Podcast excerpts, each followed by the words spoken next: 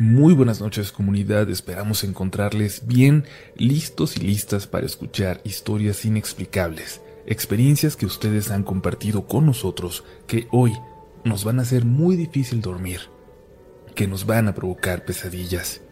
Esperamos que estén preparados, que nos estén escuchando en el ambiente perfecto, apaguen la luz, cierren los ojos y déjense llevar por los siguientes relatos de la noche.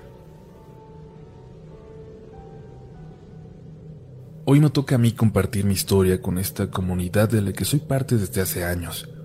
Agradezco que todos tengan tanta confianza para contar sus historias, sus experiencias, y eso mismo me ha terminado de convencer de hacer lo propio con la mía. Mi papá trabajaba cuidando el panteón del pueblo, en un pobladito perdido entre la frontera de Zacatecas y Durango. Ese era su trabajo principal, pero en ciertas épocas del año se iba casi todos los fines de semana a trabajar a la ciudad como a los 13 años, que ya más o menos lo alcanzaba, me mandaba a mí a que yo fuera a dar vueltas al panteón cuando él no estaba, con su chamarra y su sombrero, para que la gente no se diera cuenta de que no iba a trabajar. En realidad no le hacía daño a nadie, no había mucho que hacer ahí, dejaba todo el trabajo hecho y yo nada más llegaba a quitar algunas hierbas y me regresaba a mi casa. Contrario a lo que uno pudiera pensar de un panteón, nunca pasaba nada digno de recordar hasta aquella tarde, más o menos en estas fechas, pero de hace 20 años. De la montaña bajó una niebla tremenda a todo el pueblo. Cuando me levanté para irme a dar la vuelta al panteón, me encontré a mi mamá en la puerta de la casa, mirando hacia afuera, a la niebla. No vayas, me dijo. De todas formas, con esta niebla nadie te va a ver si andas por allá adentro.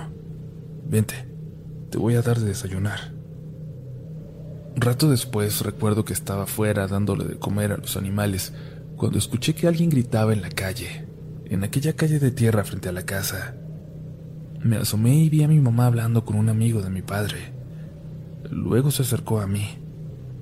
Ponte la chamarra, mijo, y vete al panteón. Nomás para que te vean. Dice Lalo que vio gente paseándose allá adentro, y no vayan a ser los chamacos del pueblo haciendo destrozos. Córrele. Me puse rápido la chamarra de mi padre y su sombrero, y sin que mi mamá se diera cuenta, agarré un machete y me lo llevé entre la chamarra. La Luchi, mi perrita, se fue detrás de mí como de costumbre. La niebla no dejaba ver nada. Iba caminando por el medio de la calle y no podía ver a las casas. No alcanzaba. Rara vez pasaban carros por ahí. Casi todos andaban a caballo, así que esa era la costumbre, caminar por el medio de los caminos. A lo lejos, muy a lo lejos, se escuchaba que ladraban los perros. Llegué a la puerta del panteón y estaba bien cerrada, como si nada, así que abrí haciendo mucho ruido para que cualquier vago se fuera pensando que ya había llegado mi papá. Quédate aquí, le dije a Luchi. Cualquier chamaco que salga le pones una buena mordida, ¿eh? En aquel entonces ni miraba películas de terror, así que no me impactó tanto aquella imagen pero la niebla era tan espesa que se sentía como te pegaba en la cara. Apenas caminé unos metros y volteé y ya no alcanzaba a ver a la puerta ni a la Luchi. Me adentré en el panteón, chiflando, esperando que me oyeran a lo lejos y se echaran a correr.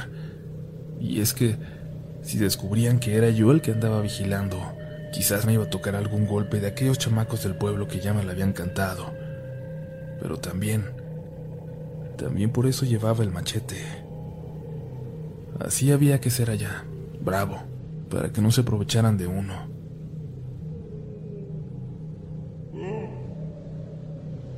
Escuché una voz a lo lejos, pero rara, como si alguien me hubiera gritado intentando asustarme. Quise gritar, preguntar quién andaba ahí, pero se hubieran dado cuenta de que no era mi papá. Luego escuché como alguien corría. Alguien corría hacia mí. Y escuché como si hubiera pasado a mi lado, pero no vi nada. De verdad, muy clarito, como si alguien hubiera pasado corriendo junto a mí, pero sin que lo pudiera ver. Y luego, algo más raro todavía. Me salí del camino para esconderme detrás de una tumba, para tratar de ver yo primero a los intrusos antes que ellos a mí, y vi como alguien venía corriendo por el camino, de entre la niebla. Era un muchacho, o parecía ser un muchacho que yo no había visto nunca. Venía corriendo, pero movía las piernas como muy despacio, como en cámara lenta, aunque sí avanzaba como si fuera corriendo de verdad. Por más que intento, todavía no he logrado describir lo que vi, pero me da mucho miedo solo recordarlo. Pasó sin hacer ruido, como si no fuera corriendo de verdad, y cuando pasó junto a mí, me alcanzó a ver.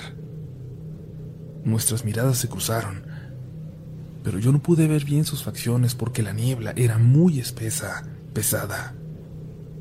Y creo, creo que me hizo una seña, señalando hacia el camino por el que iba, hacia la puerta, como para que corriera yo también. Salí de detrás de la tumba y fui al caminito y saqué el machete. Definitivamente había más gente allá adentro. Sí, ya la podía escuchar. Una voz como de mujer a lo lejos, allá adelante, hablando sola, como la loquita que se ponía a pedir monedas cerca de la cantina.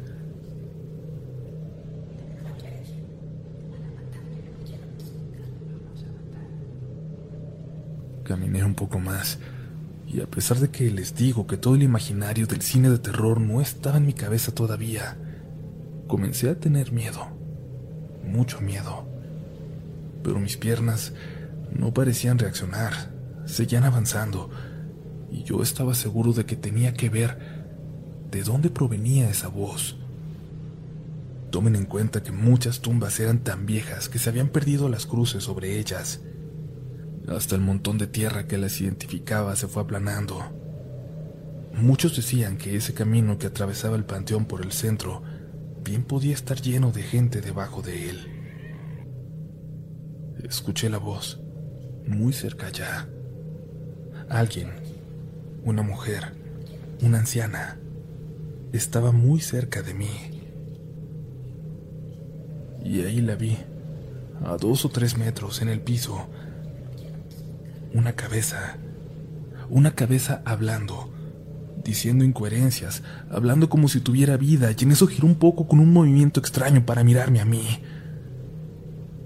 La niebla no me dejó ver si era una mujer enterrada o solo una cabeza, pero como fuera, fue suficiente para salir corriendo de ahí. Pero no sé cómo me tropecé y me golpeé en la cabeza y perdí la orientación. Tenía los ojos llenos de lágrimas y de sangre. Solo los ladridos de Luchi a lo lejos me ayudaron a llegar a la puerta, cerrar, correr con mi perrita hasta llegar a la casa. No sé qué pasó para cuando recuperé el conocimiento, ya estaba mi papá en la casa y la tía Lupe, la que crió a mi papá y que era como mi abuela, atendiéndome con todos sus remedios. Por más que me dijeron que había sido el golpe, sé que me dieron hierbas muy raras. Yo sé que me querían curar el espanto, pero esperaban que hubiera olvidado lo que vi. Hasta mucho tiempo después pude comprobar mi teoría supe que mi papá vivió cosas en el cementerio también. Tres en particular, absolutamente traumáticas. Tanto que no entiendo cómo pudo mi papá volver a ese lugar después de pasarlas.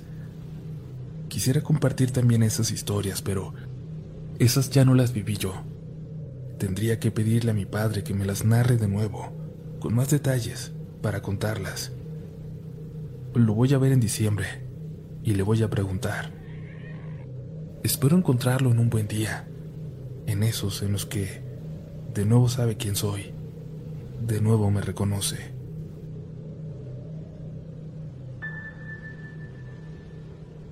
Le agradecemos a Andrés por su historia y los invitamos a ustedes a que nos comenten en Twitter y en Instagram si quieren saber las demás experiencias en torno a este lugar. Recuerden que en Twitter y en Instagram nos encuentran como RDLN oficial. Nos quedan más historias. Continuamos con relatos de la noche. ¿Qué tal comunidad? ¿Cómo se encuentran? La siguiente historia le sucedió a mi esposa hace más o menos 20 años. Ella vivía con su mamá y sus dos hermanos mayores, un varón y una mujer. Mi cuñado, por ser el más grande, trabajaba en un camión repartidor de leche y ellas dos estudiaban. Mi suegra también trabajaba, pero había muchas dificultades. El dinero no alcanzaba, razón por la cual a veces no comían muy bien. El papá de mi suegra había fallecido hacía poco tiempo, y según me cuenta mi esposa, él le había insistido muchas veces a mi suegra para que le dejara llevarse a sus nietas a vivir con él. Pero mi suegra nunca accedió porque él vivía en una zona rural, de campo, más o menos a una hora y media de la ciudad, y eso dificultaría el que ellas pudieran estudiar. Se supone que el señor falleció con preocupación por la situación tan dura de mi suegra y sus hijos. Una mañana, mi suegra y mi cuñado salieron a trabajar como de costumbre, y las niñas se quedaron solas en aquel departamento en el primer piso donde vivían. Mi esposa tenía tal vez 10 años y mi cuñada 12. A las 9 de la mañana se levantó mi esposa y fue hacia la cocina a servir chocolate. Cuando regresaba hacia la habitación, vio a su abuelo parado a la mitad del pasillo, la figura de su abuelo, que la llamaba, y ella por un momento pensó en ir, pero inmediatamente después recordó que él estaba muerto, así que corrió hasta donde estaba su hermana, pero no podía hablar. Solo se acostó en la cama con ella y se tapó hasta la cabeza, y se quedó profundamente dormida. No recuerda por cuánto tiempo. Mi cuñado nunca iba a la casa en el transcurso del día, pero aquella vez fue diferente. Tuvo un presentimiento y regresó como a las nueve y media. Tocó la puerta, pero nadie abría. Fue al segundo piso buscar prestado otra llave y cuando abrió, sus dos hermanas estaban cada una en su cama, completamente enrolladas en las cortinas e inconscientes, a punto de asfixiarse. Mi esposo respondió al RCP, pero mi cuñada solo pudo ser reanimada con el desfibrilador. Aparentemente el abuelo sí se las quería llevar. Muchas gracias por su atención. Hola comunidad, es la primera vez que comparto algo en el grupo y también es la primera vez que cuento esta experiencia, pues, como verán más adelante, fue algo delicado con lo que tuve que lidiar. Yo nunca he sido tan sensible a cosas paranormales. Llegué a escuchar ruidos o a ver sombras, pero siempre dándole una explicación. Por eso creo que esto que me tocó vivir tiene más que ver con mi novio que conmigo. La primera experiencia fue hace meses, en abril o mayo, durante la cuarentena. Mi novio y yo tomamos la costumbre de hablar por teléfono hasta muy noche. En su cuarto casi no llega la señal, pues vive al pie del cerro de la estrella en Iztapalapa. Por alguna extraña razón, Siempre terminábamos hablando de fantasmas e historias de ese tipo, y nos daba risa, hasta una noche que de repente se cortó la señal y se empezó a escuchar un ruido bastante tétrico a través del teléfono. Yo escuché como un grito muy agudo, pero él dice que escuchó como muchos golpes en una puerta. Lo raro no fue tanto eso, pues en primera instancia yo pensé que sería la mala recepción en el cuarto de mi novio. Pero cuando en verdad entré en pánico, fue cuando mi teléfono se pasmó. No me dejaba cortar la llamada ni bloquearlo. Nada. Pasó aproximadamente un minuto de lamentos en el teléfono hasta que de repente se apagó. Tuve que ponerlo a cargar para poder encenderlo, mientras que a mi novio solo se le cortó la llamada. La verdad me asusté demasiado, así que comencé a rezar y me quedé dormida, ya sin despedirnos. Pasando la cuarentena, apenas el mes pasado, comenzamos a vernos ya. Yo iba a su casa y me quedaba a dormir. Su mamá nos deja dormir juntos, aunque yo no sé qué tan bueno es eso ahora. Como ya comenté antes, su casa está al pie del Cerro de la Estrella. La ventana de su cuarto da al cerro. Son apenas unos 50 metros de distancia y, bueno, su cuarto está en el segundo piso. Esa noche nos fuimos a dormir como a las 11, pero siempre nos quedamos platicando antes de dormir. Y él se quedó dormido quizás a la medianoche yo comencé a dormitar y escuché claramente cómo en la ventana tocaron dos veces. Entre dormida pensé que era en la puerta, así que moví a mi novio para decirle que tocaban, pero giré y lo escuché más claro. No era en la puerta, era sobre mi cabeza en la ventana. Me dio muchísimo miedo y me tapé hasta la cabeza. Tomé de la mano a mi novio y me dormí. Comencé a tener pesadillas, como si me persiguieran en un terreno baldío lleno de tierra, pero de repente entraba a la casa de mi novio y había una mujer parada en la sala, toda vestida de negro. Yo le pedía que me ayudara. Extrañamente, en el sueño no me daba miedo, pero esta cosa se acercaba a mí comenzaba a empujarme hacia afuera de la casa. Yo le pedía que me dejara entrar, pues me venían siguiendo, pero no me dejaba. Me empujaba hasta que golpeó muy fuerte en mi vientre y me sacó de la casa. Yo podía verla desde afuera, parada en la ventana frontal que es el cuarto de mi cuñada.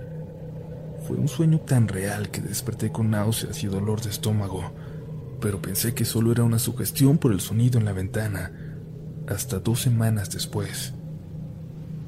Yo estaba en mi trabajo, una pastelería, y se supone que no esperaba mi periodo, pero comencé a tener sangrado. Era un sangrado fuera de lo común, muy abundante y doloroso. Le pregunté a mi novio por mensaje, pues es enfermero. Me dijo que fuera el médico, que obviamente no era normal. Y así fue. Ese día saliendo en la noche fui con el médico general quien me dijo que eran síntomas de un aborto espontáneo. Yo no sabía que estaba embarazada ni, ni lo había planeado. El médico me indicó ir con un ginecólogo para asegurarme. Y sí, fue un aborto espontáneo. Por la prueba que me hicieron pensamos que tenía entre tres y cuatro semanas de embarazo. Hasta aquí pues no había relacionado nada de eso hasta ayer, que mi novio me contó que hace tiempo hace unos tres o cuatro años, cuando no nos conocíamos, de repente se le comenzó a aparecer una mujer en su cuarto, que la primera vez que la vio entró por la puerta y él al pensar que era su hermano, le dijo que pasara, que pasara pero que cerrara la puerta. Según mi suegra, así fue como la dejó entrar, y a partir de esto se le aparecía parada en la ventana, la que me tocaron, o al pie de su cama. Dice que estuvo viéndola mucho tiempo hasta que su abuela fue a bendecir su cuarto y hacerle limpias. Según él, no la ha vuelto a ver, y por eso mismo no quise contarle que creo que yo la vi, y tampoco que creo que ella me quiere sacar de su casa, mucho menos. Mucho menos me atrevo a decirle que creo que fue ella quien me provocó el aborto.